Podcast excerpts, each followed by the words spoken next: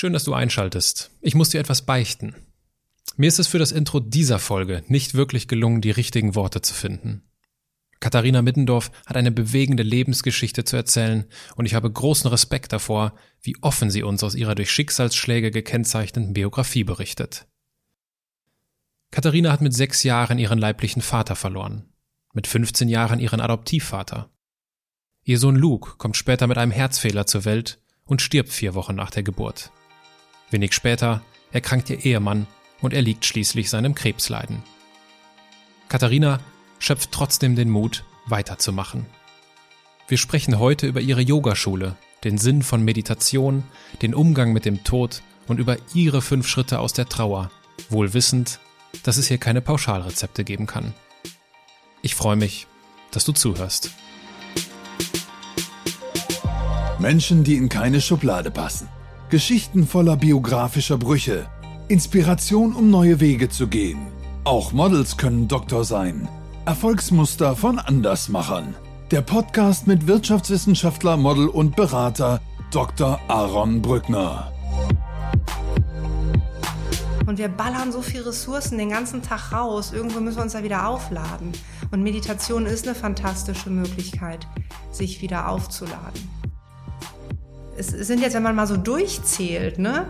Zwei Väter, ein Sohn, vier Männer. So was denn noch? Die kraftvollsten Worte sind eigentlich in so einem Fall herzliches Beileid. Und was kann ich für dich tun? Das reicht. Katharina, danke, dass ich hier in Berlin bei dir sein darf. Ich würde das Gespräch gerne mit einem Steckbrief beginnen. Mhm. Dein Name? Katharina Middendorf. Dein Alter? 40. Deine Heimat? Oh, ähm, ich wohne in Berlin, äh, komme aber aus Düsseldorf und bin im Münsterland aufgewachsen. Ich habe keine Heimat. Deine Geschwister? Halbbruder Stefan. Dein Vorbild? Suche ich noch. Gibt es einen Grund oder wie erklärst du dir das, dass du, dass dir jetzt da kein Name direkt einfällt, dass du noch auf der Suche bist? Willst ja. du überhaupt finden oder ja, total. ist die Suche Ich bin der total neidisch auf alle, die ein Vorbild haben. Ich hätte auch gerne eins und manchmal denke ich, das ist eine Zeit lang war es Angelina Jolie. Das konnte man irgendwie nicht laut aussprechen, aber irgendwas fand ich daran wirklich an ihr fantastisch. Und ähm, nee, es wäre so lebensspartenabhängig, beruflich oder als als Frau oder als Partnerin oder als Mutter. Also ich glaube, ich habe viele dann wahrscheinlich. Ja, das ist ja auch in Ordnung. Pro Bereich. So, ja. ja. Angenommen, du sitzt an einer Hotelbar. Was würdest du trinken? Ist auch ähm, wahrscheinlich ein bisschen desillusionierend, aber ich glaube echt eine Apfelschorle.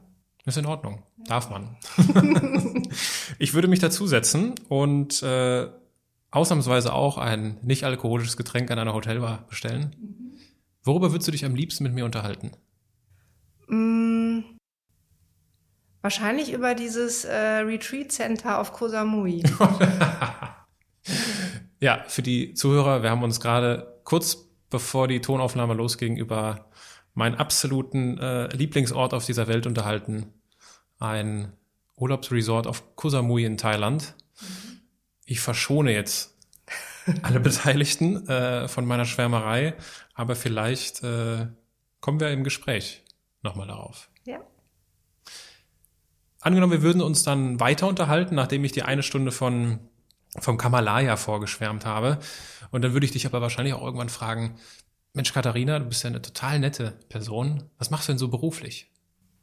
Ja, da würde ich wahrscheinlich wieder tief seufzen und dann vielleicht doch was Alkoholisches bestellen, weil ich das selber so wahnsinnig viel immer finde und das sich dann so anhört, als äh, würde ich auf allen Hochzeiten tanzen. Aber tatsächlich habe ich ziemlich viele Standbeine, die in sich aber ähm, sehr zusammenhängen. Also das Wichtigste ist, dass ich Yogalehrerin bin und Yogalehrer ausbilde nach einer Methode, die ich mit meinem verstorbenen Mann entwickelt habe und die ich fantastisch finde und wo ich denke, das kann vielen Menschen sehr gut helfen.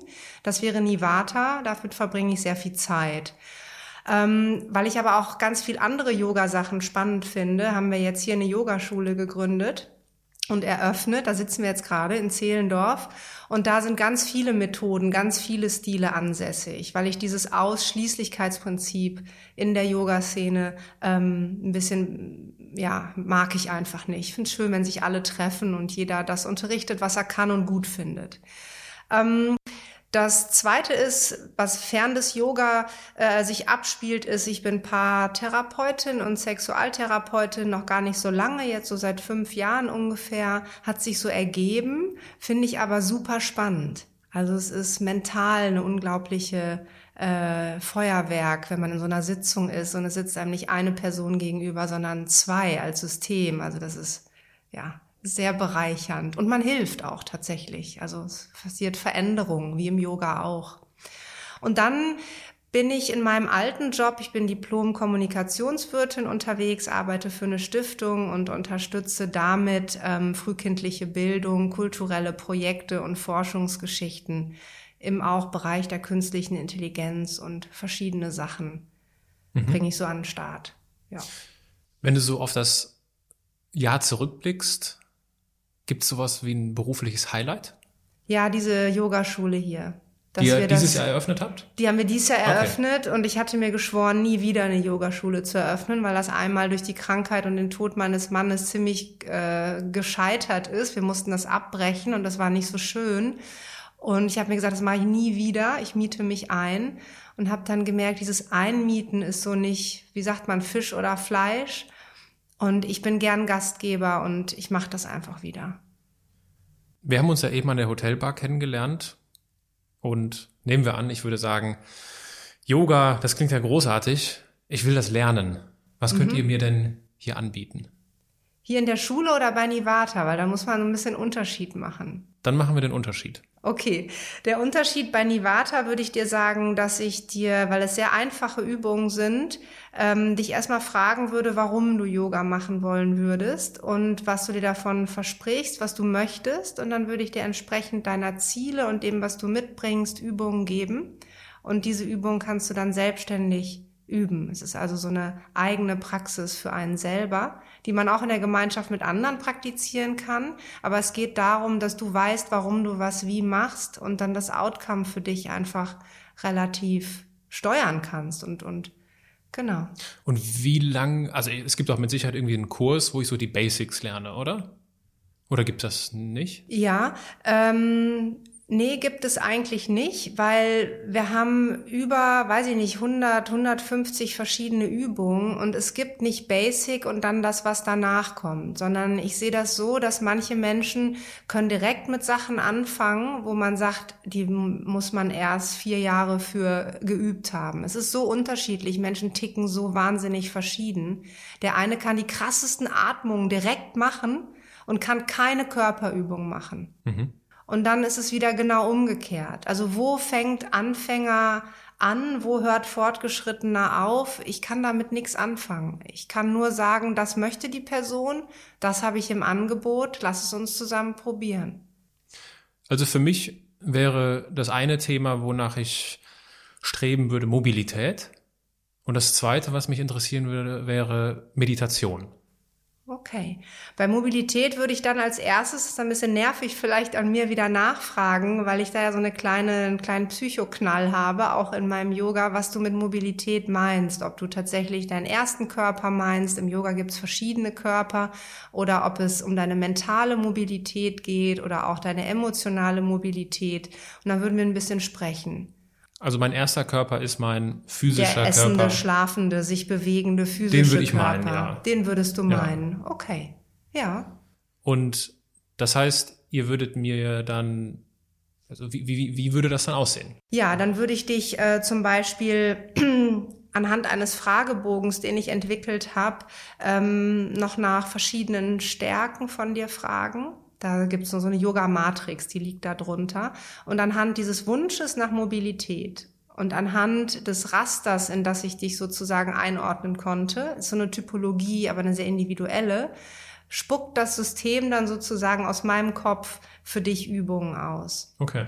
Und die werden jetzt in dem Fall vermutlich verbunden mit einem meditativen Aspekt, weil du mir das auch gesagt hast, dass das für dich interessant ist. Und das praktiziere ich dann allein oder gehe ich dafür in eure Räumlichkeiten. Du kannst das alleine für dich praktizieren, weil das sind nur drei bis fünf Übungen, die mhm. du machst, die du auch jeden Tag machen kannst, 20 Minuten ungefähr. Ähm, und du würdest auch in die Klassen kommen und würdest die Elemente dort immer mal wiederfinden. Aber hättest da auch überraschende Inhalte. Weil die, die Vata-Klassen sind immer unterschiedlich. Viele Yoga-Richtungen haben ja ein gleiches Programm oder leichte Modifikationen. Und bei uns ist es wirklich immer themenabhängig und sehr überraschend, abwechslungsreich. Mhm. Was bedeutet Nivata eigentlich? Das heißt ohne Wind und ähm, in einem Transfer dann Stille. Okay. Und was macht die Stille in dieser Methodik bei dir aus? Dass sie lebendig ist und nicht tot. Also, dass es eine, eine Stille ist, wo man sich nicht mehr irgendwie an sich rumkritisiert, sich nicht mehr fragt, ist das jetzt irgendwie richtig, sehe ich gut aus oder es wird einfach so unterrichtet und die Übungen sind so, dass man in sich eintaucht und sich wirklich gut mit sich verbinden kann und ziemlich widerstandsfrei. Ich stehe nicht so darauf, Widerstände zu kreieren, damit man sie durchbricht, weil ich denke, Widerstände kommen sowieso. Und dann ähm, ist man am besten damit gewappnet, dass man ein zufriedenes, ruhiges Inneres hat. Mhm. Wie viel Prozent eurer Kunden kommen denn, um Yoga für sich zu machen und Yoga anderen beizubringen? Also die meisten meiner Kunden kommen tatsächlich, um das zu lernen, was ich anbiete, also gehen in Ausbildung bei mir. Also das ist mein hauptberuflicher Anteil. Ich bilde fast ausschließlich nur noch aus ähm, habe aber auch zwei Klassen hier und habe auch diese Privat, ähm, ich nenne das Sadhana-Class, weil das ist das Privat-Coaching, was dann mit dieser Yoga-Sequenz, würde ich vielleicht sagen, ausbilden, 75 Prozent Klassen, äh, wie viel bleiben übrig? 25, also 12,5. Das teilt sich wahrscheinlich okay. ganz gut in 50-50. Diese 75 Prozent, die diesen Impuls spüren, ich möchte Yoga-Lehrerin oder Yoga-Lehrer mhm. werden. Wonach suchen diese Menschen? Ja, das ist ganz toll, weil wir auch da einen Fragebogen haben, bevor die sich anmelden, weil uns das wirklich wichtig ist zu erfahren, dass wir da nicht so Blindgänger in der Klasse haben, die gar nicht dazu passen. Und daran sieht man, die meisten machen es wirklich, um tiefer einzusteigen. Und weil sie so eine vage Idee davon haben, dass es beruflich interessant sein könnte. Aber ich habe vielleicht nur zehn Prozent, die wirklich in den letzten zehn Jahren gekommen sind und gesagt haben, ich will Yogalehrer werden. Mhm. Die meisten kommen, irgendwas zieht mich an, ich möchte mal ein Jahr für mich sein, ähm, mal Wochenenden haben, wo nicht die Kinder nach mir rufen oder ich irgendwas machen muss, sondern mich einfach, ja, um mich und meine Entwicklung kümmern kann. Mhm. Ich bin eben auf meinem Weg hier nach Zehlendorf am Anfang ein paar hundert Meter zur Bahn gegangen und dann bin ich allein an drei Yogaschulen vorbeigegangen. Echt? Im Prenzlauer Berg oder hier? Ja. ja. Was macht ihr denn hier anders? Was zeichnet euch aus? Mm, ich glaube, was wir anders machen, dass wir hier so den Nachbarschaftsaspekt betonen. Also, dass wir sagen, wir sind die Yogaschule um die Ecke. Ja, und wir haben hier Yoga für Senioren, für Kinder, für Männer, unterschiedliche Zielgruppen, für Schwangere. Und wir sagen nicht, ähm, bei uns gibt es einen Stil und der ist in Level orientiert. Ja, so für Anfänger, für Mittelanfänger, sondern wir sagen, verschiedene Menschen brauchen unterschiedliches Yoga. Und ob fortgeschritten oder nicht, ist eigentlich egal. Ich finde es sogar total spannend, Anfänger und Fortgeschritten in einer Klasse zu haben, weil die lernen voneinander. Denn die Anfänger sind meist auf anderen Ebenen so viel weiter als die Fortgeschrittenen, ähm, so dass ich mich davor immer noch so ein bisschen wehre in dieses Level über, also dieses ne, mhm. Einsortieren in, in Können. Ähm, das machen wir, glaube ich, tatsächlich ein bisschen anders. Mhm. Gehört Yoga oder gehören Yoga und Meditation eigentlich immer zusammen? Nee, würde ich sagen nicht. Also ich finde schon, dass das zwei unterschiedliche Disziplinen sind. Also es gibt im Yoga-Weg ähm, nach Patanjali, den die meisten, die Yoga treiben, kennen, die acht Stufen, da ist die Meditation verortet und zwar relativ weit hinten, fast kurz vor der Erleuchtung. Ja, und ähm, einige Schriften sagen auch, dass die körperlichen Yoga-Bewegungen dazu da sind, um entspannt sitzen zu können, um meditieren zu können. Ja, in dem Sinne gehört es in der Logik zusammen. Yoga vor der Meditation und dann die Meditation. Aber mit dieser Linearität, glaube ich, kommt die Gesellschaft, die sehr breit aufgefächert ist, was ich spannend finde, zunehmend gar nicht mehr so klar. Und ich finde, dass sich Systeme dann auch dem Leben anpassen können. Und viele sprechen von Meditation in Bewegung und nennen das Yoga. Und da gehen manche wahrscheinlich die Wände hoch, wenn sie das hören, aus den klassischen Schulen kommt. Aber auch das wird gemacht. Und ich finde, alles, was gemacht wird, hat einen Realitätswert und deswegen gehört es mit dazu. Aber formal gehören die beiden Sachen ähm, in der einen Sichtweise des Patanjali zusammen als Vorstufe und die Meditation des Buddhismus ist ja nochmal was ganz anderes als das hinduistische System des Yoga. Welche Rolle spielt Meditation in deinem Leben? Ja, ich bin ähm, ambivalent, weil ich die formale Meditationspraxis, also das Sitzen, wirklich Sitzen, und äh, mein Lebenspartner Ralf, mit dem ich ja viel zusammen mache, ist halt der Meditations, äh, ich weiß nicht, der ist in so ein Meditationsmilch gefallen, glaube ich, als Kind. Also der kann das einfach. Und das ist für den so, ich setz mich halt hin. Ja, und für mich ist, nee, lass mich meinen Mondgruß machen und ich komme in einen meditativen Zustand. Ähm, aber er sagt immer, das zählt nicht, weil das ist die informelle Praxis und nicht die formale Praxis. Und ich muss sagen, ich habe ein paar Widerstände, was die formale Praxis betrifft, merke aber, wenn ich mich dann hinsetze und mich darauf einlasse, dass es wirklich eine andere Qualität hat. Aber ich bin, glaube ich, noch nicht weit genug für Meditation. Mhm. Vielleicht auch noch nicht alt genug. Ich glaube, das wird kommen. Aber im Moment ist mein Leben noch so auf Handlung ausgerichtet und aufs Tun und dass ich im Tun Ruhe bewahre, ähm, dass für mich was anderes gerade noch effizienter ist und mehr dazu führt, dass ich wirklich in Ruhe handeln kann. Sollte jeder Mensch Yoga betreiben? Ich finde, dass es der Welt wirklich gut tun würde, wenn diese Prinzipien des Yoga, und dazu meine ich noch gar nicht die Matte, sondern die zwei Schritte, wenn man nach Patanjali wieder geht, die aus dem Leiden rausführen sollen, dem Gedankenleiden, die Yamas und Niyamas mehr beherzigen würde. Also wie gehe ich mit mir selbst um und wie gehe ich mit der Welt um? Das wäre, glaube ich, durchaus sehr wünschenswert sich damit zu beschäftigen. Und ich finde das, und das ist jetzt vielleicht ein bisschen polarisierend, aber ich finde, das deckt die Kirche mit ihren zehn Geboten nicht ab. Wenn ich Menschen davon erzähle, dass ich meditiere, sind so die klassischen Reaktionen, ein Drittel bestätigt mich darin, sagt, ah ja, super, mache ich auch. Und das andere Drittel sagt, wie einfach so nichts tun, ist doch schwierig. Mhm. Was würde dein Mann dem entgegnen? Oder dieser Person entgegnen, die das sagt? Der wird sich total freuen, weil das ist sein Lieblingsthema, ähm, Widerstände in der Meditation, ähm, weil er sagen würde, Du fragst übrigens super, du fragst sehr systemisch. Das ist total gut, weil du gemerkt hast, ich kann über Meditation nicht so viel sagen, so mache ich das in der Therapie auch. Was würde denn Ihr Mann jetzt dazu sagen? Genau.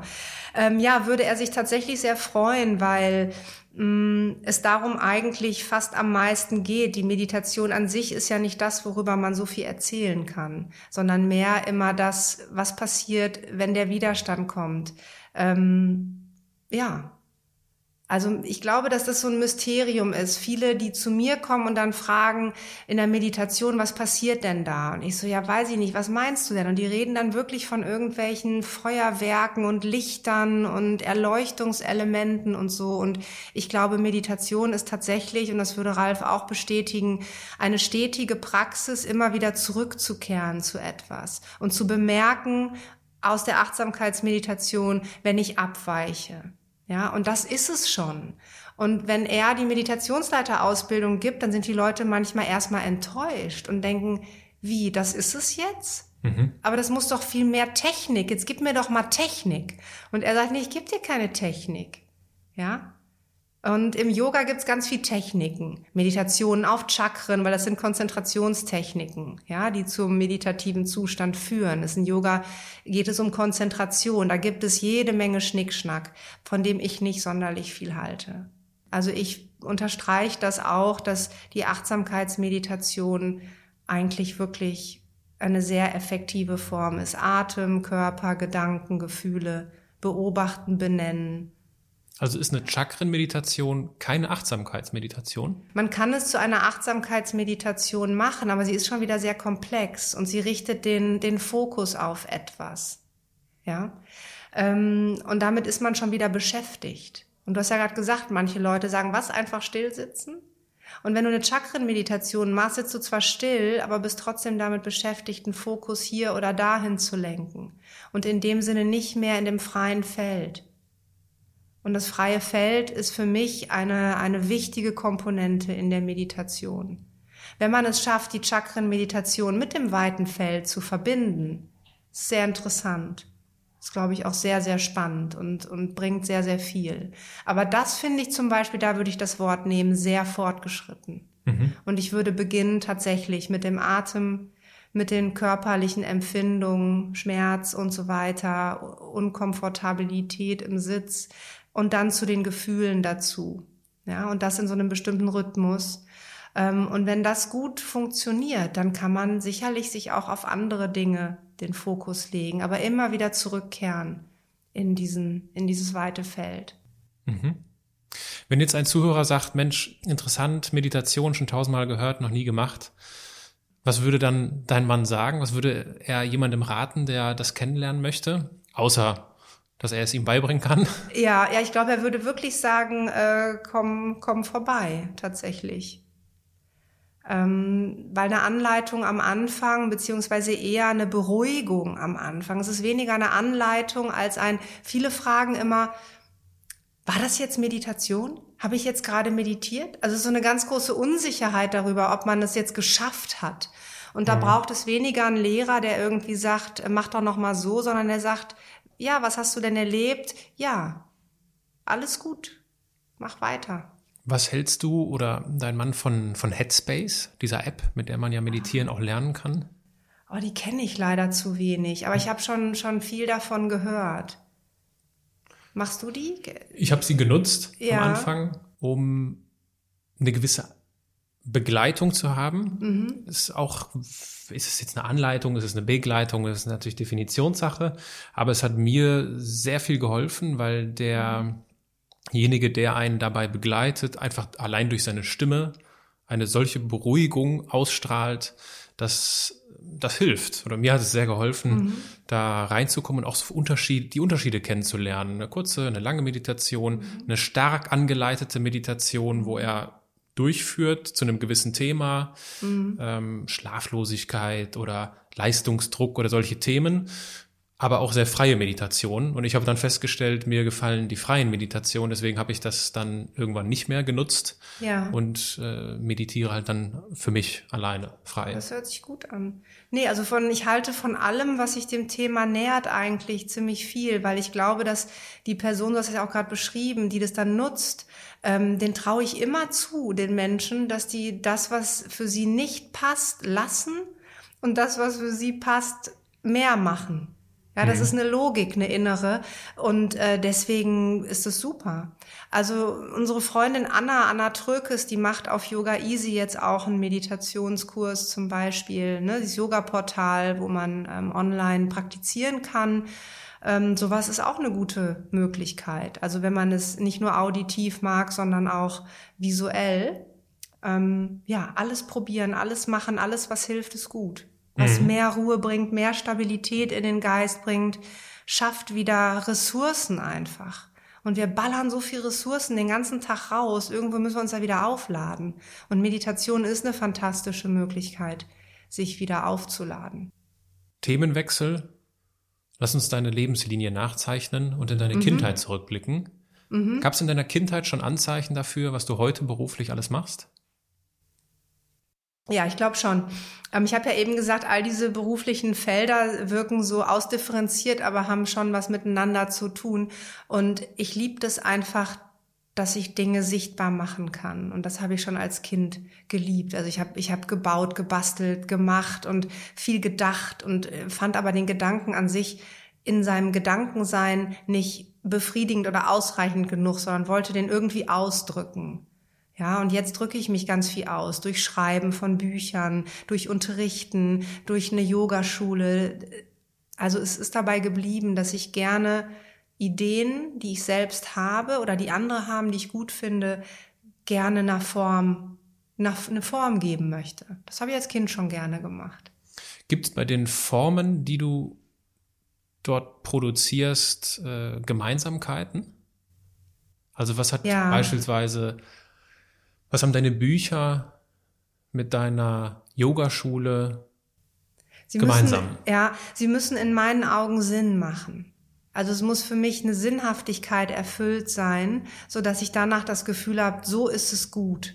Also es gibt so innere Parameter. Viel dazu gehört, dass es einfach ist. Also, dass es wenig, ja, ich glaube, einfach trifft es, trifft es wirklich ganz gut. Dieses Keep it simple, stupid ist ein blödes Motto irgendwo, aber das, das trifft es. Und es eine, ah nee, warte, ich habe ein besseres Wort. Das habe ich neulich gelernt. Das fand ich toll. Komplexitätsreduktion. Das ist was, was alle Dinge innehaben. Und das ist sehr komplex. Weil es ist ja alles total komplex. Es wird immer komplexer. Und ich finde es total spannend, die Komplexität rauszunehmen und etwas zu kreieren, wo man gerne Ja zu sagt, weil es einfach wirkt. Einfach ist meistens am schwierigsten. Ja, schon. Gab es ein, gab's eine Heldin oder einen Held in deiner Kindheit? Ja, obwohl die gar nicht so. Also ich würde jetzt fast echt sagen, dass ich wirklich, wirklich Pippi Langstrumpf ganz, ganz toll fand als Kind. Das war halt so, glaube ich, einfach meine Zeit. Also die Filme, ich fand das, wenn das kam, habe ich einen Herzinfarkt gekriegt, auch im Fernsehen, weil ich das so toll fand. Weil die so lieb, ne, so großzügig und witzig und und stark und autonom, aber trotzdem hat sie Freunde. Also die fand ich super. Gab es einen Berufswunsch oder so einen Kindheitstraum, den du hattest früher?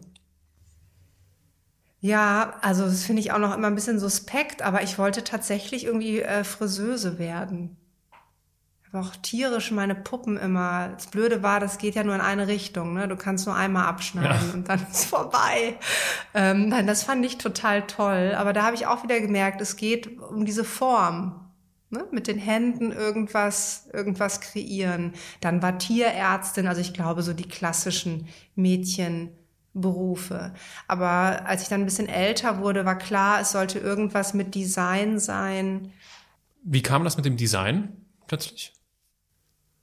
Ich glaube, der Stift und das Blatt ist für mich so die ultimativ schnellste Umsetzung von komplexen Ideen in eine einfache Form.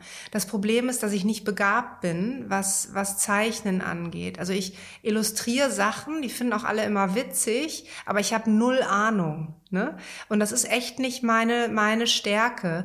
Ähm, deswegen bin ich dann ja auch auf der konzeptionellen Ebene gelandet, des Kribbelns, ja, was dann jemand übernommen hat und daraus eine schöne Form gemacht hat. Weil dazu hätte ich wieder keine Geduld. Wie oder kannst du kreative Momente provozieren in deinem Leben? Mittlerweile ja. Mhm. Wie machst du das? Äh, früher war es echt der Gang auf die Toilette. Das war total krass und ich habe das dann auch wirklich als das stille Örtchen, ne? Einfach mich da nur hingesetzt und gewartet. Und das war für mich schon, bevor ich mit Yoga und Meditation in der Designagentur anfing, für mich die erste Form der Meditation. Pratyahara, Rückzug der Sinne, ja. Das war, und das ist es nach wie vor auch. Ich muss in einen Zustand gehen, entweder von, ich reduziere alles um mich herum, oder aber das Gegenteil. Ich gehe in ein Kaufhaus und baller mich zu mit Sinneseindrücken und auch dann kristallisiert sich in diesem Wahnsinn eine Essenz. Also es kann sein, dass ich jemanden anrufe und voll quatsche und weiß, ich lasse einfach locker, ich entspanne einfach beim Quatschen und der kreative Moment kommt. Ja, das sind so die beiden Techniken. Komplexität reduzieren oder erhöhen. Mhm. Aber hauptsächlich geht es, glaube ich, ich habe es gerade gesagt, um Entspannung. Es gab viele Momente in deinem Leben, wo es, glaube ich, schwer war, sich zu entspannen. Du hast krasse Schicksalsschläge erlebt. Mhm. Bevor du volljährig warst, hast du bereits zwei erhebliche Einschläge des Lebens verkraften müssen. Mhm. Dein leiblicher Vater ist gestorben, da warst du, glaube ich, sechs. Ich sechs. Mhm. Dein Adoptivvater ist gestorben, da warst du 17? Ja, ich glaube 15. Oder 15? 15, ja, auf jeden Fall kurz nach der mh, Pubertät so. Möchtest du uns den Kontext davon geben, wie das, wie diese beiden Einschläge passiert sind?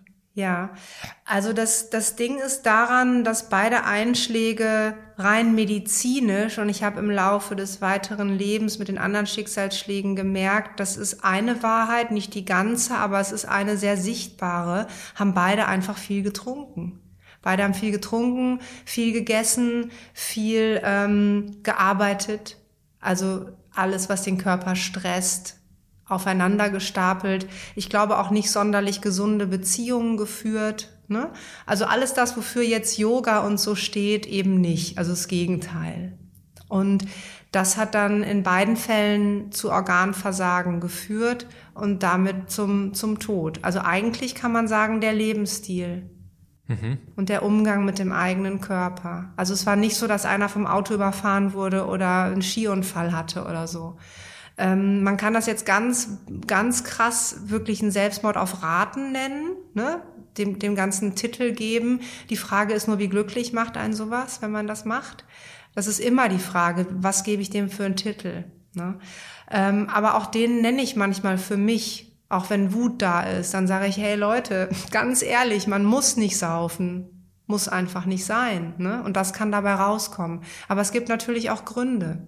Und ähm, Deswegen finde ich es, glaube ich, auch so wichtig, den Leuten heute Alternativen zu geben, um mit Stress umzugehen. Weil Alkohol ist erstmal auch wieder eine Möglichkeit, Stress abzubauen. Eine sehr kurzfristige, aber sie funktioniert erstmal. Und damit kann man Leuten oft auch fast gar keinen Vorwurf machen, dass sie zum Erstbesten greifen, was hilft. Ja. Inwiefern hat sich denn mit in dem jungen Alter, also mit sechs Jahren, schon deinen Blick auf das Leben dadurch verändert, dass dein Vater gestorben ist? Das ist wirklich eine gute Frage. Ähm ich bin, glaube ich, tatsächlich in, in, einen, in einen traumatischen Zustand gegangen. Deswegen kann ich nicht rückblickend sagen, was anders war, seit er tot war, ne, in, mit, mit sechs Jahren. Ähm, ich habe das von außen hat man gedacht, das steckt die ja gut weg oder das integriert die gut. Aber ich glaube, ich habe das einfach irgendwie irgendwie abgeschnitten. Also alles, was man so über Trauma weiß, glaube ich, trifft da ganz gut zu. Mm, es hatte mehr im Nachhinein, äh, hat es die Sicht auf mein Leben geprägt. Also einfach auch das Nicht-Dasein, dass das tatsächlich passiert, dass etwas unwiderruflich weg ist. Das ist was, was man vielleicht auch erlebt, wenn ähm, Tiere sterben, die man sehr lieb hatte, was vielleicht auch Kinder erleben, wenn ihnen, meiner Tochter ist zum Beispiel mal im Urlaub, da war sie vier, ihr Lieblingshut auf dem Schiff ins Wasser geweht worden. Und ich fand ihre Reaktion darauf ähnlich, wie als wenn jemand, da, da war etwas, was man liebt, unwiderruflich weg. Und wir haben fantasiert, dass man doch noch mal dahin schwimmt und guckt. Und dann kommen diese ganzen, kann ich es doch noch rückgängig machen? Und man kann nicht. Man wird den Hut nicht wiederfinden. Die Person wird nicht wiederkommen. Und das aktiviert einfach ganz viel innere Begrenztheit auch des, des Menschseins. Dass es wirklich Dinge gibt, die können wir nicht mehr verändern. Und man merkt dadurch, wie abhängig man auch ist von den Dingen, die um einen herum passieren. Ähm, dann setzt Ehrfurcht ein, aber auch Angst. Also all diese Gefühle wurden dann aktiv. Einfach durch dieses Unwiederbringliche. Hat sich da was, als dein Adoptivvater verstorben ist, verändert? Ja, da hatte ich so einen kurzen Moment das Gefühl, ach so, also auch die Attitude des Alters war, dass ich erst dachte, ach so, schon wieder kenne ich ja schon so ein bisschen Abgebrühtheit fast. Ja, ja. Und das jetzt auch im Nachhinein zu sehen, hat mir auch gezeigt, dass ich da wirklich etwas nicht, nicht verarbeitet hatte. Ähm, und das hielt aber nicht lange an. Das brach dann auch bei der Beerdigung und so weiter auf, wozu auch solche Instanzen wie Beerdigung. Ich war kürzlich wieder auf einer nach fünf Jahren, nachdem ich meinen Mann beerdigt hatte, ähm, und habe plötzlich gemerkt, wie gut Beerdigungen sind. So wirklich so einen Raum zu haben, wo, wo man weinen darf, wo man all das, die Leute weinen ja nicht dann immer unbedingt um die Person, die nicht mehr da ist. Die weinen um so viel anderes, selbst Erlebtes oder die sehen andere trauern, erinnern sich. Also es ist ein unheimlich gutes, gute Veranstaltung, die für mich nochmal sehr wichtig war. Genau, also da bin ich vermeintlich besser mit umgegangen, aber eben auch geschuldet daraus, dass ich überhaupt noch nicht begriffen hatte, was da eigentlich mit mir als Kind passiert ist, damit sechs. Was würdest du aus heutiger Perspektive dann anders machen? Als Kind mhm. ähm, nichts. Aber ich ermutige alle Eltern, wirklich alle Eltern, dass sie sich, egal ob sie es für nötig halten oder nicht, Hilfe holen für das Kind. Das ist heute zum Glück mehr im Bewusstsein drin, aber längst nicht in allen, in allen. Und damals war es das nicht und im Bewusstsein meiner Mutter nicht. Und ich hatte keine Hilfe. Und ich war mit meiner Tochter bei einem Kinderpsychotherapeut und auch bei einer Ergotherapeutin und die haben auf so viel verschiedene Art und Weisen Verkapselungen, ja, mit ihr nicht lösen können. Das weiß ich ja alles nicht. Aber zumindest glaube ich, war da jemand, der dafür zuständig war. Und das hätte ich nicht sein können. Ich war doch selber völlig platt. Ne? Und das ist das, was ich so mitnehme. Ich als Kind hätte nichts anders machen können. Aber ich glaube, dass Eltern anders handeln können. Mhm. Ein zeitlicher Sprung mhm. in deinem, ich weiß nicht, ob es in einem Buch oder in, in deinem Buch oder ob ich es in einem Interview gelesen habe.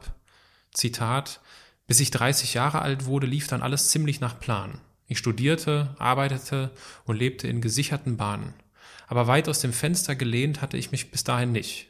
Zu viel Kontrollwunsch, zu viel Gutmädchen sein, zu viel Angst vor der Freiheit. Wie erklärst du dir diesen Kontrollwunsch und diese Angst, obwohl du ja schon erleben musstest, wie endlich unser Dasein ist? Ja, ich habe das zwar erlebt, aber es war ja nur ein Schock. Es war ja so, okay, das kann ich nicht ändern, aber alles andere. Und dann habe ich versucht, alles, was Menschen möglich ist, selber in der Hand zu haben. Wenigstens da, wo ich Einfluss nehmen kann, Einfluss zu nehmen und nichts dem Zufall zu überlassen. Das äh, ist eigentlich für mich ziemlich logisch, weil es war keine Erkenntnis, die ich als Kind hatte, sondern es war einfach nur ein Schock. Damit habe ich mir natürlich auch, auch viel genommen, ne? ähm, dass ich dann gar nichts mehr gewagt habe, sozusagen mhm. mir dieses eigene Korsett gebaut hat. Da kann mir nichts passieren. Wenn ich das und das so und so mache, dann passiert mir nichts.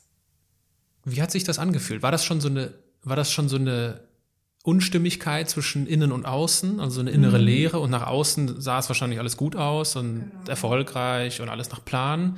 Hat sich das für dich schon so angefühlt ja. oder konntest du es überspielen? Nee, das hat sich für mich schon so angespielt, äh, ähm, angefühlt. Ich habe es in manchen Momenten mir sicher selber gut vorgaukeln können, weil ich hatte ja ein System gewählt in der Kreativbranche in der großen Stadt Berlin, was sehr freiheitlichen Beigeschmack hat.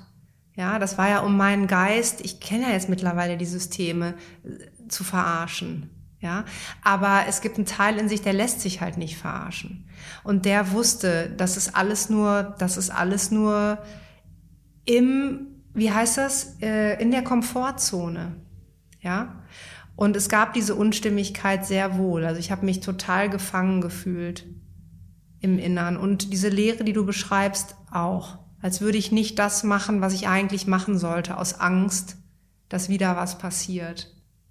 Wie sah denn so dein innerer Dialog aus mit dir in den Momenten, wo du gemerkt hast, okay, da ist irgendwie innere Leere, aber ich will's nicht und ich mache mir was vor. Was, was ist da in dir vorgegangen?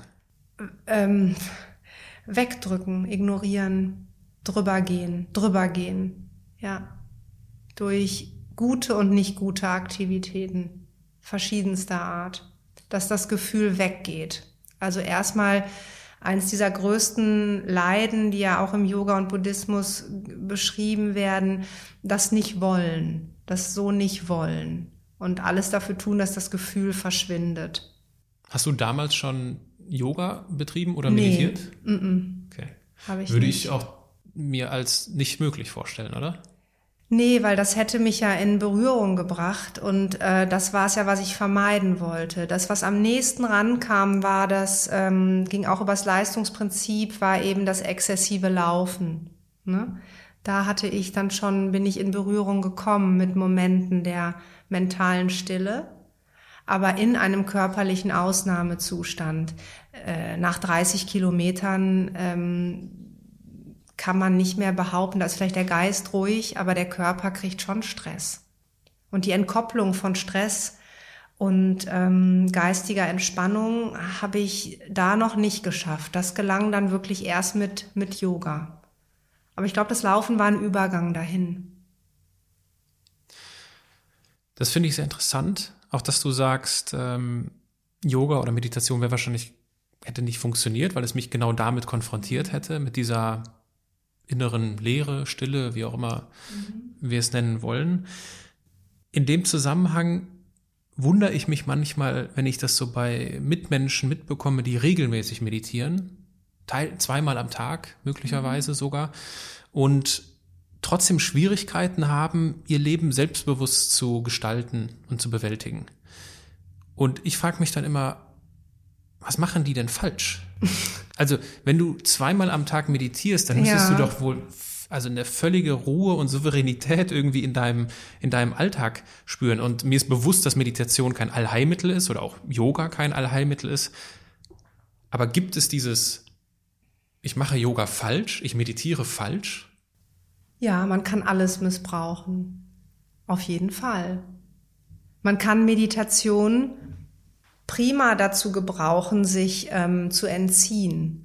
Das ist ein fantastisches, das lebe ich in der Paartherapie sehr oft, ein fantastisches äh, Mittel, ähm, sich über die Dinge zu stellen, zum Beispiel, oder auch sich irgendwie zu entrücken von etwas, aus der Verantwortung herauszubegeben, ja, mit einem scheinbar transzendenten ähm, transzendenten Hülle. Wir haben nicht nur den Kopf, wir haben auch die Hände und das ist das Handeln.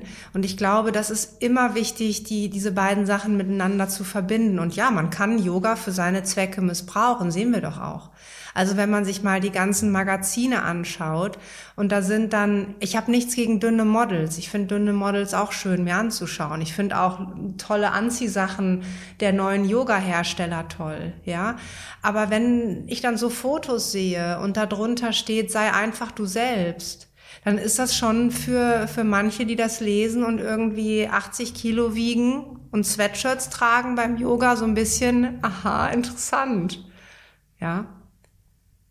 Und das passiert im Yoga genauso. Ist so eine Doppelmoral. Die gibt's in beiden Richtungen, glaube ich, aber die gibt's in allem. Mhm. Beantwortet das deine Frage? Ja, ja, total, total. Okay. Weil das, mich, mich, mich hat das tatsächlich beschäftigt, weil wenn, ich meine, natürlich, ich kann nicht in die Menschen hineinblicken, das ist mir klar, aber wenn jemand zweimal am Tag meditiert. Du kannst wunderbar an dir vorbei meditieren. Das ist überhaupt kein Problem. Was ja auch dann schon wieder eine Kunst für sich ist, ne? ja, das ist eine Kunst für sich. In die Stille zu kommen, ohne, ohne in die mit Stille sich in Berührung kommen. zu treten. Ja. ja. Mhm. Früher habe ich immer gedacht, Entschuldige, das fällt den Menschen irgendwann vor die Füße, ne? Ja. Ja. Aber mittlerweile merke ich auch, wie abgehoben so eine Haltung eigentlich ist, als wüsste ich, was mhm. passiert. Und ähm, erlebe ganz viele Menschen, wo das nicht so ist. Mhm. Und ich war ja auch lange bei Julian im Hospiz, war im Hospiz und bin auch befreundet mit äh, Pflegern dort und so weiter. Und die sagen mir auch immer, du, die Leute sterben, wie sie gelebt haben. Ich dachte immer, da passiert irgendwann noch mal so ein Aha, ne, so oh krass, das und das hätte ich doch alles machen sollen und oh, ich mache das noch schnell und Frieden oder so, mhm. irgendeine Form von Transformation. Und die sagen nö. Was heißt das, die sterben, wie sie gelebt haben?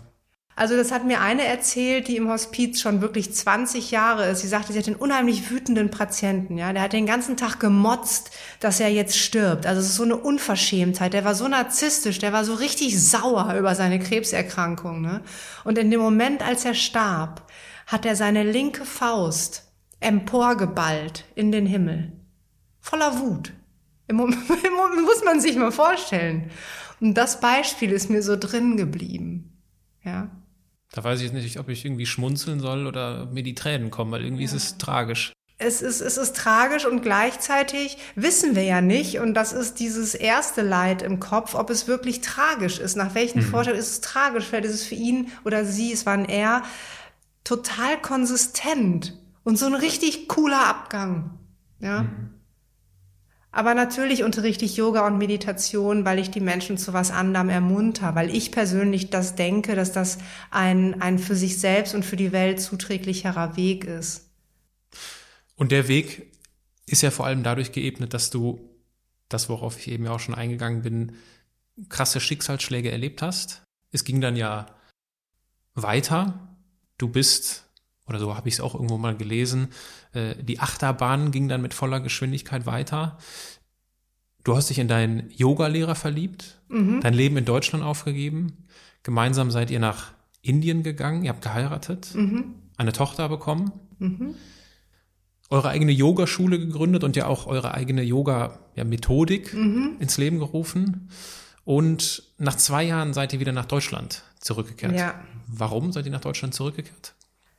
Also ich muss ehrlich sagen, ich hatte am Anfang also schon so ein bisschen die Bedenken, dass das eher so ein bisschen Flucht auch ist, ne? nach Indien zu gehen. Ich fand aber Flucht für mich mal total gut. Also ich habe so gedacht, nach allem, was ich gemacht habe, darf ich jetzt auch mal irgendwie abhauen. Und ähm, merkte dann auch, dass das ist nicht, ich finde das nicht authentisch. Was soll ich da in Indien? Also ich bin deutsch und ich finde Deutschland gut und ich mag meine Freunde und ich will nach Hause. So. Und vor allen Dingen auch mit dem Baby. Ähm, die hat doch ein Recht auf ihre Großeltern und so. Und dann wollte ich da einfach weg. Das war eigentlich der Grund. Also Julian wäre nicht unbedingt weggegangen. Aber ich wollte das nicht. Ich, ich sah da keine, keine Zukunft. Es war so skurril, Inder zu unterrichten im Yoga. Die kamen immer zu uns und sagten, can you teach us Yoga? Ich war so, wieso? Ihr seid doch Inder. Ja, yeah, but we wanna get slim. Wir wollen dünn werden. So, äh, ja, mach Sport. Also, die dachten immer, wir können denen mit Yoga zeigen, wie man abnimmt. Und ähm, ja, irgendwie war das seltsam. Du wurdest ein zweites Mal schwanger. Mhm. Und dein Sohn war das, Luke, mhm. glaube ich, genau. ist auf die Welt gekommen. Und dann ist aber etwas schiefgegangen. Möchtest du davon erzählen?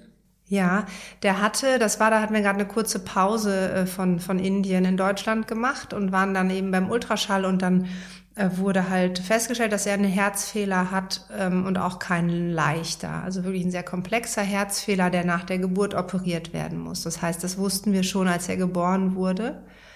Und er war dann zwei Wochen nach der Geburt zu Hause. Vor der OP wurde dann operiert und die OP hat scheinbar geklappt. Also das Herz wurde repariert, ähm, aber die Lungen haben irgendwie versagt. Ich weiß nicht, was genau medizinisch da passiert ist. Man konnte es uns auch wirklich nicht erklären.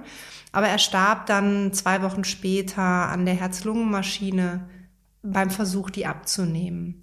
Genau. Also er hat es einfach nicht. Das macht für mich aus Yoga-Sicht irgendwie auch Sinn. Also Herz und Lunge, das hängt doch alles so dicht zusammen und ähm, irgendwie hat das nicht miteinander funktioniert, was da neu gemacht wurde. Mir kam es mal so vor, als wäre diese Fehlstellung in sich harmonisch gewesen mit allem anderen. Ja, hätte so Sinn gemacht. Nur leider nicht für ein langes Leben. Er wäre halt nach ein paar Monaten erstickt, weil der Druck zu hoch gewesen wäre. Ähm, aber dieses Verbessern hat in dem Fall dazu geführt, dass das andere System kollabiert ist. Und dann ist er gestorben. Was hat das mit dir gemacht, dieser Moment, wo du gemerkt hast, mein zweites Kind, mein Sohn, ist gerade von mir gegangen? Es hat wieder das aktiviert, was ich mit sechs schon gespürt habe. Also ich bin wieder in so einen Schockzustand gegangen, ohne dass man mir das angemerkt hat, auch, auch wie damals nicht. Aber es ist das Gleiche aktiviert worden. Ich hätte wirklich nicht gedacht, dass es nochmal wieder hochkommt. Und dann war klar, dieses Mal bin ich nicht sechs, bin nicht darauf angewiesen, dass mir Hilfe gebracht wird, sondern ich muss mich darum jetzt kümmern. Und das habe ich dann auch relativ schnell getan. Also Julian ist in einen Schockzustand verfallen und wir sind ganz unterschiedlich umgegangen damit. Und ich habe mir sehr viel Hilfe geholt. Ob es irgendwas Homöopathisches war, um Trauer fließen zu lassen, ob es meine Blogbeiträge waren, um einfach drüber zu sprechen, ähm, ob es irgendwelche medizinischen Sachen waren, alles ohne was auszuschließen, zu gucken, nochmal will ich nicht weiterleben mit dieser Verkapselung. Und deswegen hat es auf der einen Seite etwas aktiviert wieder und ist auch im Nachhinein das Schlimmste, was mir je im Leben passiert ist. Also das ist unglaublich schrecklich, also es ist so schlimm. Ähm, und gleichzeitig hat es mich sozusagen auf den Weg gebracht. Ne? Ich weiß nicht, ob das diese nachträgliche Sinngebung ist, die einem als Mensch einfach hilft, auch Dinge zu ertragen. Aber es kann auch sein, dass es tatsächlich so ist, dass Dinge wirklich auch im Englischen for a reason, also ich mag den Satz, also es passiert alles aus irgendeiner Logik heraus, auch wenn ich die nicht kenne. Und die versuche ich zu finden. Genau. Was hat das mit euch gemacht, dass ihr sehr unterschiedlich diese, diesen Schicksalsschlag bewältigt habt? Das hat uns erstmal auseinandergebracht auch dadurch. Also das kann ich im Nachhinein sehr deutlich sehen. Also jeder war mit sich und seiner Trauer beschäftigt und dem unterschiedlichen Umgang, vielleicht auch ein Unverständnis. Also von seiner Seite weiß ich es nicht, kann ich mir aber vorstellen, aber ich fand das sehr skurril, wie er damit umgegangen ist. Und das hat auch zu Konflikten geführt. Mm, aber wir kamen gar nicht dazu, uns darüber wirklich zu unterhalten, weil ja dann einfach ein Jahr später die Krebsdiagnose von Julian kam. Also ich glaube, wir hätten in Therapie gehen, wären wir gegangen, wenn er nicht krank geworden wäre, um uns unsere Beziehung jetzt nach einem Jahr, nach einem Trauerjahr anzugucken. Aber das Trauerjahr finde ich sehr legitim, dass man da auch als Paar nicht unbedingt jeden Abend kuschelt, sondern vielleicht auch wirklich seinen Weg geht. Und wir haben uns ja trotzdem in allem ausgetauscht und gut verstanden. Ne? Es war ja nicht irgendwie Krise, aber es war halt dadurch schwierig, dass wir so unterschiedlich mit dem Tod waren. Und für ihn war es das erste Mal, für Julian, dass sowas passiert ist. Und ein richtiger Einschnitt in, in das Weltbild, was er hatte. Ich meine, jetzt ist sowas natürlich die maximale Geist oder ja, emotionale Herausforderung für jemanden wenn so ein Todesfall, vor allem vom eigenen Sohn, also für mich unvorstellbar, weil ich glaube, das ist etwas, was ich kann darüber nur reden, aber ich habe da kein Gefühl für. Mhm. Ähm, gibt es etwas, was ich daraus mitnehmen kann, was du mir mit auf den Weg geben würdest in so einer Situation, falls es in einer Beziehung diesen, ja, so, ein, so eine Diskrepanz gibt in dieser Form des Umgangs? Also, ist es, geht das in diese Klassiker-Richtung, ja, setzt euch zusammen, damit ihr einen Weg findet, weil sonst wird es schwierig, oder geht es in die Richtung, akzeptiert den Unterschied ja. und okay. Sprecht über den Unterschied, seid offen für die Herangehensweise des anderen und bleibt darüber im, im Austausch, findet eine Form des Austauschs. Und es gibt ähm, so einen Satz, ich weiß nicht von wem der ist, aber der Ralf zitiert den oft und den finde ich total schön. Ähm, es gibt nie zwei Bedürfnisse, die sich ähm, im Wege stehen.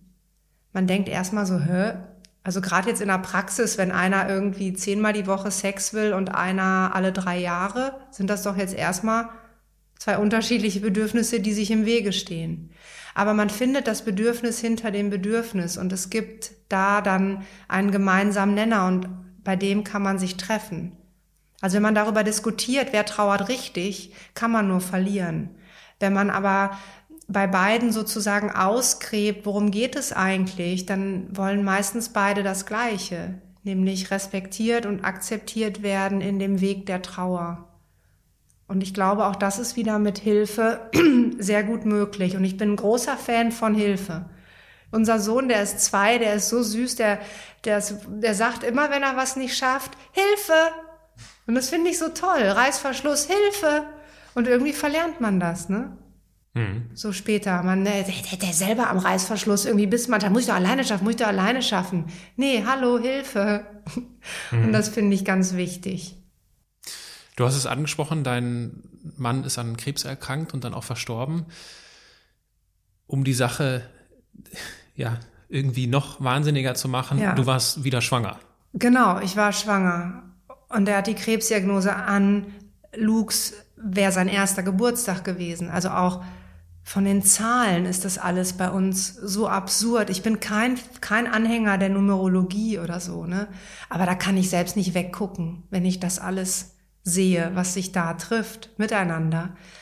Ähm, ja, der hat ähm, Magenkrebs bekommen und ich war schwanger und ich muss dir ganz ehrlich sagen, auch wenn das vielleicht zu lapidar klingt, aber ich halte das nach wie vor für einen absolut schlechten Scherz des Universums. Also es ist so absurd, es ist so jenseits von allem, dass ich das immer noch manchmal nicht glauben kann. Also nicht auf dieser verzweifelten Ebene, ich kann es nicht glauben, ich will es rückgängig machen, sondern auf der Ebene der Logik, der Wahrscheinlichkeit, der, da finde ich das einfach nur eine Frechheit manchmal.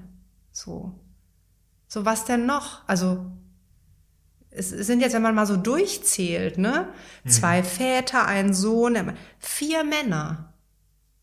Ja, da haben wir schon manchmal gewitzelt. Wir waren bei so einem Astrologen in Indien, der sagte dann zu Ralf, ähm, sei vorsichtig. Oh Gott. Nein, aber das war, äh, oh nein, mm, das, das war wirklich aus Scherz, weil er wusste, ich ähm, kann so, so Scherze dann auch haben, weil Humor ist wirklich was, was ähm, hilft. Aber ertappst du dich manchmal bei diesem Gedanken, okay, was kommt als nächstes? Ja, also ich habe eine riesen, also ich denke mir mittlerweile, mittlerweile ist es mir, da hat so eine reife Resignation eingesetzt. Also ich sage, mittlerweile ist mir auch scheißegal. So. Es hört sich vielleicht jetzt wirklich alles an, als müsste ich in die Klapse oder so, ne? Aber ähm, es gibt diese Ebene und es gibt die Angstebene, dieses Gefühl, wenn das jetzt meiner neunjährigen, sechsjährigen Tochter passiert, wenn die Krebs kriegt oder ich, ich glaube, dann mache ich den Zirkus nicht mehr mit.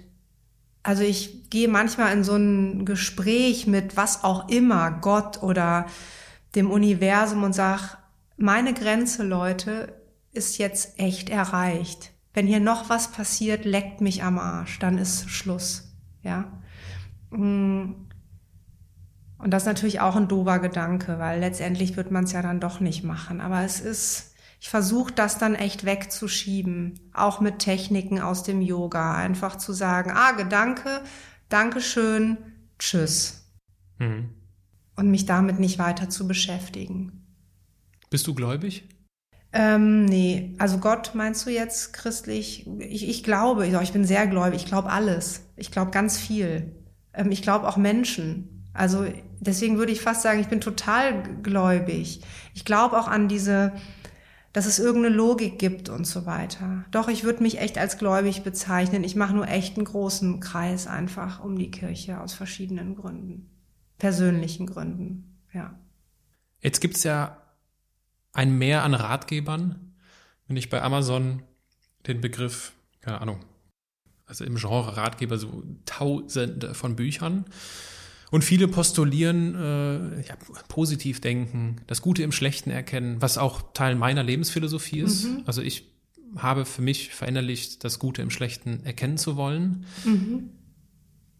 Aber wenn ich mir vorstelle, wenn du sowas liest, das mit was wir positiv sehen und das Gute im Schlechten erkennen, da kannst du doch nur müde drüber lächeln, oder? Ja, oder kotzen. Ja. Ja. Das sind auch Ratschläge. Ich habe ja auch so wahnsinnig. Das ist aber die Hilflosigkeit teilweise auch der Menschen. Ne? Ich habe äh, dann so E-Mails bekommen. Der Luke, der ist jetzt bei den Engeln und so. Ne? ich echt dachte, seid ihr bekloppt? Der ist nicht bei den Engeln. Der ist verbrannt worden und der ist irgendwelche Asche in der Urne, der ist nicht bei den Engeln und ich will auch nichts hören von Engeln, der ist nicht da, ich will nicht wissen, wo er ist, der ist weg. Und Tipps dann auch, wie man damit umgehen soll. Also ich würde keine Tipps Tipps geben. Ich hatte das eben von der Beerdigung schon erzählt und die kraftvollsten Worte sind eigentlich in so einem Fall herzliches Beileid. Das reicht, finde ich. Und was kann ich für dich tun? Hm. Melde dich egal was. Diesen Satz haben mir ein paar Leute gesagt und ich habe das in Anspruch genommen. Ich weiß noch, ich habe äh, meine Freundin angerufen, habe gesagt, ich möchte jetzt unbedingt äh, mein Paket abholen, einen Tag nach Julians Geburtstag. Das liegt am Zoll. Und sie ganz kurz so, entschuldige Katharina, aber der Mann ist gestern gestorben, wollen wir nicht irgendwie Kerzen anzünden? Ich so, halt die Fresse, fahr mit mir zum Zoll. So, und das war total wichtig, dass ich mein Pullover am Zoll abgeholt habe. Dann gab es auf der Beerdigung einen Mann, der hat auch gesagt, den kannte ich gar nicht, melde dich, was immer ist. Und ich habe so gemerkt, nach einer Woche, aus irgendwelchen Gründen möchte ich, dass mich jemand mit dem Auto abholt und mit mir essen geht. Mir die Tür aufhält. Nach anderthalb Jahren Krebs brauche ich das jetzt. Und den habe ich angerufen, habe gesagt, du hast gesagt, ich darf mir wünschen, was ich will. Bitte hol mich mit dem Auto ab, geh mit mir essen, wir müssen auch nicht reden, halt mir einfach nur die Tür auf. Und er hat das gemacht. Und das waren die Sachen, die haben geholfen, zu hören, was braucht der andere und dann das auch wirklich zu machen und nicht einzuordnen in, das ist aber irgendwie out of the line oder nicht gesellschaftsfähig oder so. Denn damit kann man in Summen, da ist man doch eh schon draußen. Was mhm. will man denn da noch irgendwelche Etiketten wahren? Da geht's doch ums blanke Überleben. Und wenn man eine Idee hat, ist doch toll. Egal mhm. wie bescheuert die ist. Wie ist es dir gelungen, da rauszukommen, damit umzugehen? Ja, im Grunde dadurch, dass das Leben mir viel Scheiße beschert hat, aber immer auch unheimlich viel Schönes. Ne? Also es ist immer wie, ich krieg so einen Topf mit Matsch und daneben einen Topf mit Milch oder so. Also ich werde unheimlich gut versorgt immer mit neuen positiven Impulsen. Ähm, in dem Fall war das auch tatsächlich ähm, Ralf schon nach drei Monaten nach Julians Tod. Wir sind in Kontakt gekommen. Er hat auch viele Schicksalsschläge mit Kindern, eigenen Kindern erlebt und seinem Vater auch. Und da war plötzlich jemand, mit dem konnte ich mich unterhalten und daraus hat sich sogar eine Liebesbeziehung entwickelt. Ähm, was nicht einfach war, was auch lange gedauert hat, bis sie wirklich da war. Also wenn sagen Leute, Mensch, nach drei Monaten, dann sage ich ja, nach drei Jahren waren wir vielleicht an einem Punkt, aber wir haben halt drei Jahre durchgehalten in diesem Trauerwahnsinn. Ne? Ich glaube, ich habe einfach auch wahnsinnig viel Glück. Hat das mit der neuen Beziehung funktioniert, weil er diese trauernde Welt aus eigenem Erleben kannte? Hätte es mit jemandem, der sowas nicht teilen kann, auch funktioniert? Hm. Ich glaube schon, ja. Ich, ich glaube schon. Ich glaube, das war tatsächlich so ein bisschen Fügung. Also, dass es, dass wir an einem Zeitpunkt telefonierten, wo ich gerade, es gab immer so Momente, ich war die ganze Zeit zu. Und es gab so Momente, wo ich so ein bisschen aufging. Und in dem Moment haben wir miteinander gesprochen und dann ging ich aber wieder zu. Aber wir haben an diesem Moment der Öffnung irgendwie festgehalten, wo wir gemerkt haben, wir sind auf einer guten, guten Linie miteinander. Da ist was, was uns verbindet, was es wert ist, dass man da dran bleibt. Ja. Ich glaube, es hat nicht nur mit seinem Schicksal, das war der, deswegen bin ich aufgegangen. Weil ich, weil ich wusste, der will jetzt irgendwie nichts Komisches oder irgendwas, sondern wir sprechen gerade einfach und ich kann frei Schnauze reden. Das hat geholfen, um diese Öffnung hervorzurufen. Mhm. Ja, ich glaube, mit jemand anderen wäre das zu dem Zeitpunkt nicht möglich gewesen. Als Beziehung nicht, nein. Natürlich hat es auch geholfen, dass er äh, Yoga und Meditation äh, lange schon gemacht hat, viel in Indien war. Wir hatten so wahnsinnig viel Gesprächsstoff ne, über Dinge, die auch Julian betrafen. Also ich konnte Julian auch von Anfang an mit reinbringen in unsere Gespräche. Und das war total schön. Jetzt geht es ja bei Yoga und Meditation häufig um das Hier und Jetzt. Mhm. Stichwort Achtsamkeit. Warum sollte ich im Hier und Jetzt sein, wenn das Hier und Jetzt schmerzt und mich innerlich zerreißt? Ich glaube, man muss auch nicht immer im Hier und Jetzt sein. Ich habe mir so fünf Schritte überlegt, wie ich da rausgekommen bin. Und der erste Schritt war Hau ab. Das war überhaupt nicht im Jetzt sein als Luke auf der Krankenstation, als ich die Maschinen da ausstellen musste und er ähm, dann, dann starb, war mein erster Impuls, raus hier, aber so schnell wie möglich. Und ich glaube, die Ärzte konnten gar nicht so schnell gucken, wie ich fluchtartig diesen Raum verlassen hatte und erstmal nur gelaufen bin, weg vom Hier und Jetzt, in irgendwas hinein. Ähm, wissend, dass ich irgendwann zurückkehre. Aber ich glaube, dem Hier und Jetzt mal bewusst den Rücken zu kehren, kann sehr, sehr hilfreich sein. Weil das hält doch dann keiner auf die Dauer aus. Und es geht halt um dieses Pendeln. Ich glaube, solange man pendeln kann, ähm, ist man beweglich. Du hast eben diese Mobilisierung oder Mobilität angesprochen, deswegen habe ich da nochmal nachgefragt.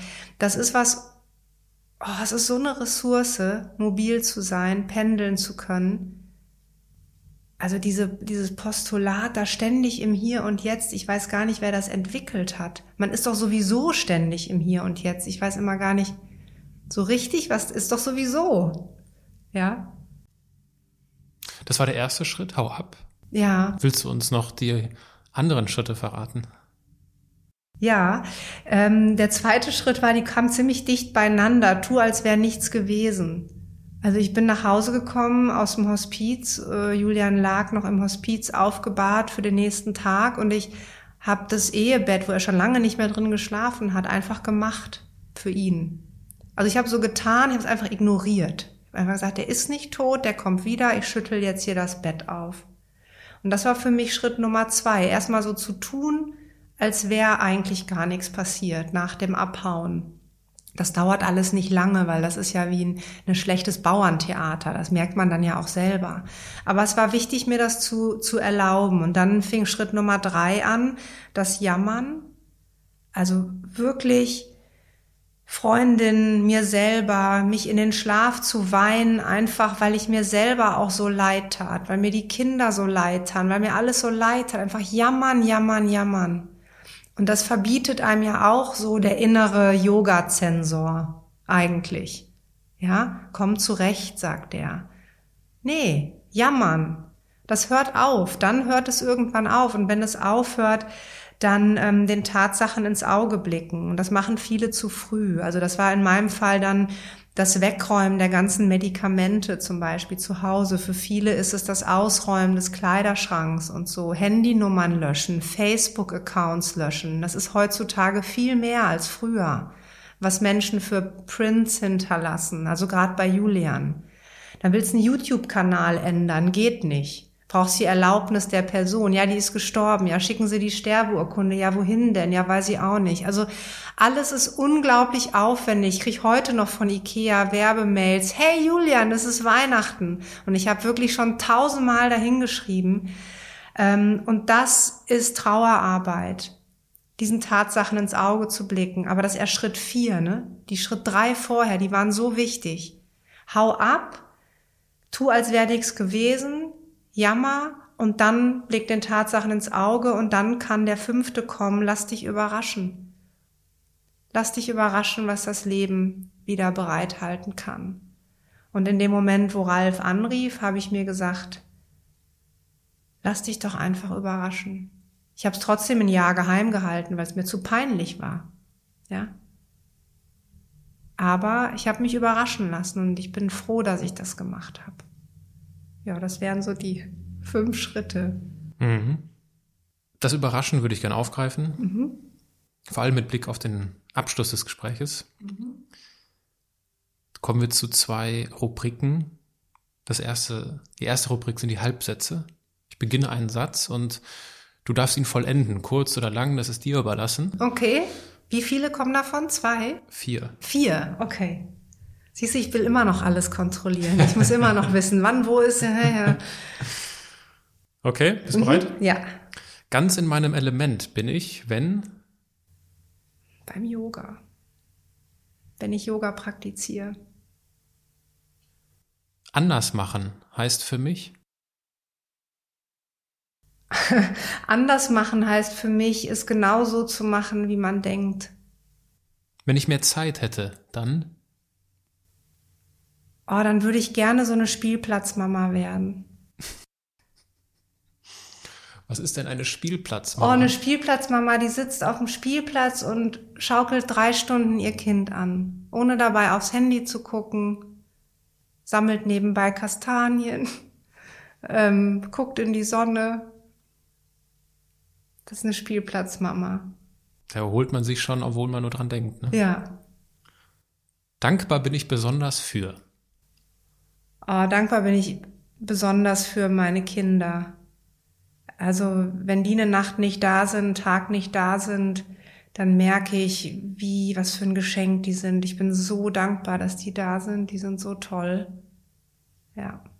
Es gibt ja Menschen, die sagen, nee, Kinder, ich will keine Kinder haben, Kann ich verstehen übrigens. weil Das ist sau anstrengend.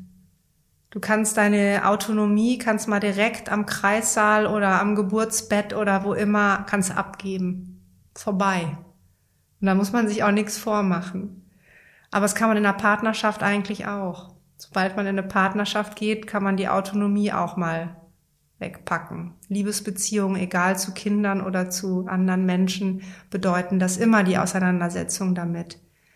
Deswegen kann ich das, kann ich das verstehen. Ist ein Schritt. Aber was zurückkommt, also ich möchte es nicht missen wollen. Okay.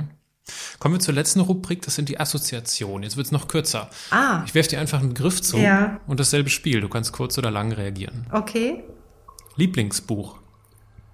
Die Frau des Zeitreisenden. Schicksal. Fuck. Himalaya. Oh, Klarheit. Stille. Seufzen. Liebe Katharina, in diesem Podcast geht es um die Erfolgsmuster von Andersmachern. Gibt es etwas, was du unseren Zuhörern abschließend mit auf den Weg geben möchtest? Ja, das steckt in dem Satz, anders machen heißt, es genauso zu machen, wie man es für richtig hält. Ähm, klingt vielleicht erstmal ein bisschen komisch, aber das meistens ist das, was man in seinen Eingeweiden spürt, was man dann wieder zensiert und der Moment zwischen ich spüre es und ich zensiere es, der ist manchmal nur eine Millisekunde und man kriegt den nicht mit. Aber dieser erste Impuls, dem zu folgen, dann macht man es anders. Denn die meisten Menschen gehen den, der Zensur dann nach, der eigenen und der von anderen. Und das würde ich gerne mit auf den Weg geben, dass man sich da vertrauen soll, den ersten Impuls wirklich. Das heißt nicht, dass man dann nicht nochmal Ratschläge und so einholt, die sehr hilfreich sind, um das zu steuern.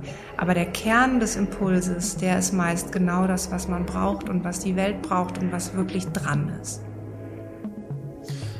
Ich danke dir für diese ehrlichen Einblicke in deine Biografie und bin mir sicher, dass du für viele Zuhörer ein Vorbild sein wirst, um mit den Steinen, die uns in den Weg gelegt werden, etwas Schönes zu bauen. Ich danke dir für deine Zeit und für dieses Gespräch. Danke dir auch. Vielen Dank. Und wenn du eine Person kennst, die diese Folge unbedingt hören sollte, dann leite diese Folge doch einfach weiter. Wenn du mir eine positive Bewertung bei iTunes hinterlässt, hilfst du mir, Lebensgeschichten wie die von Katharina weiter zu verbreiten. Dafür danke ich dir. Jeden Sonntag gibt es einen neuen Andersmacher. In diesem Sinne, bis nächste Woche, dein Aaron.